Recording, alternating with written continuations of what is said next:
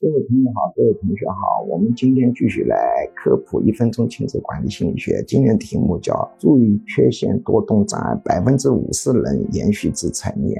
其实，注意缺陷多动障碍有百分之五十左右会自动缓解的，这当然是一个好消息。不幸的消息是，百分之五十的人会延续到成年。这些成年人一个很大的麻烦就是人际关系会不太好。而且他们的父母很倒霉，这些人呢，经常出现一个特征，叫感情凉薄或者生性凉薄，感情淡漠，或者再通俗一点，这些父母容易感到这些人没良心、孝心差，这个就是命，很麻烦。